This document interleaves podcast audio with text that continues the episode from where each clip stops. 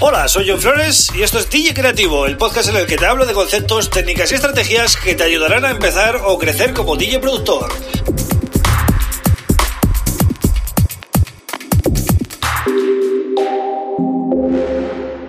Hola, bienvenido, bienvenida a DJ Creativo. Mi nombre es John Flores y este es el episodio número 55 del podcast.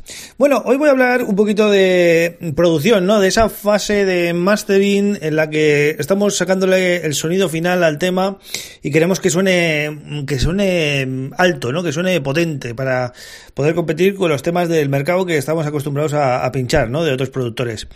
Bueno, eh, lamentablemente en los últimos años se tiende mucho a subir demasiado el volumen general de, de la pista y esto en términos de medición es lo que nosotros podemos eh, controlar con el RMS, ¿vale? Para poder medir el RMS, que es eh, el volumen medio del tema, es decir, cuando un tema llega a 0 decibelios, ahí está, digamos, el límite, ¿no? Ahí están los picos. Pero, eh, ¿cómo sabemos qué volumen medio tiene el tema? No todo el rato hay picos. ¿vale? Eh, hay un volumen medio y eh, en algunos momentos pues hay algunos picos que tocan cero y ahí es cuando realmente eh, nos está marcando como que ahí ya estamos saturando. Para no saturar lo que hacemos es poner un limitador y ya así pues ya no pasa nada de cero decibelios. Ok, pero para saber qué volumen medio tiene la pista necesitamos controlar el RMS. Podemos controlarlo con una herramienta gratuita muy buena que en alguna ocasión os la he recomendado aquí en el podcast, que es eh, el plugin Span de Boxengo, ¿vale? Os lo dejo en las notas del programa, ir a johnflores.pro, episodio número 55 y os dejo el link, ¿vale? Es un plugin gratuito que nos eh, mide tanto picos como RMS y también eh, la correlación de fase, ¿vale? Los, para que no tengamos problemas en, en la imagen estéreo.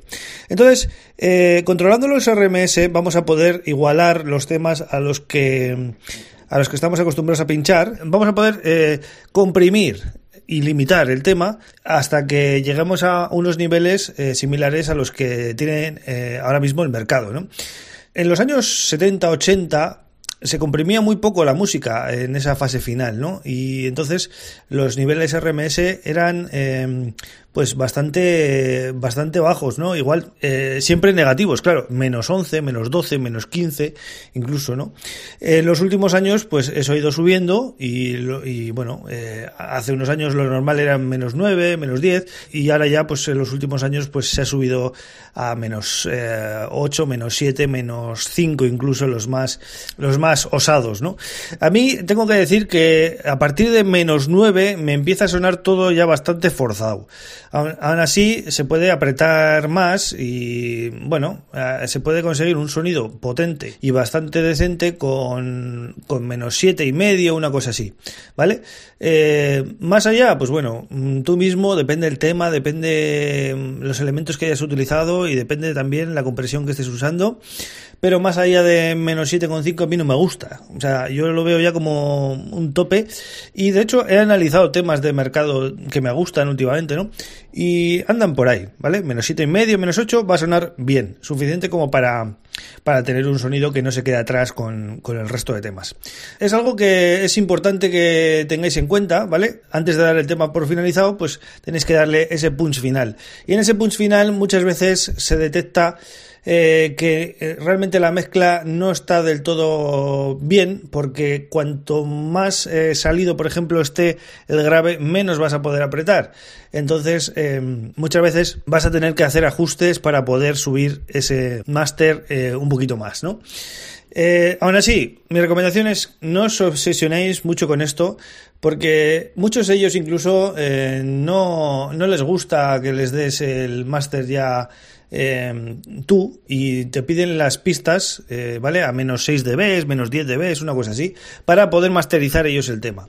Entonces, eh, tampoco os volváis locos y, bueno, mandar, cuando mandéis la demo, mandar con un sonido, mm, pues, eh, potentillo, que no quede atrás tampoco, pero no paséis de, de menos 7, mi recomendación, ¿eh? Luego hacer lo que queráis. Porque me parece que eh, suena todo demasiado forzado, ¿vale? Y vais a notar que bajando, ¿vale? Si vosotros lo ponéis a menos 7 y luego vais bajando menos 8, menos 9, menos 10, vais a notar que cada vez suena mejor. ¿Por qué? Porque suena más natural, pero todo, o sea, desde la pegada, los graves, si hay, por ejemplo, líneas melódicas o voces también van a sonar mejor dejando un poquito respirar más. Entonces tenéis que buscar ese equilibrio. Cada tema es diferente. Hay temas que los vais a poder apretar bastante, es decir, los vais a poder comprimir mucho y otros menos. Entonces quédate con este concepto de RMS, mm, no es más que el volumen medio del tema, ¿vale? Y con esta herramienta que te digo de Bosengo Span, que es gratuita, tanto para Windows como para Mac, eh, se baja desde su página web, vais a poder controlar el volumen de vuestro tema. Pero, ya os digo, no os obsesionéis centraros en hacer una buena mezcla y, luego pues comprimirla un poco hasta que no pierda la esencia, ¿vale? Vosotros mismos os, vais a dar cuenta. Pues esto es todo por eh, hoy, ¿vale? Viernes acabamos la semana, yo vuelvo el lunes con otro tema súper interesante como siempre y eh, ya sabes que en johnflores.pro tienes un montón de podcasts, eh, tienes vídeos y me puedes contactar para lo que quieras. Nada más, pasar un gran fin de semana y gracias por estar ahí. Un abrazo.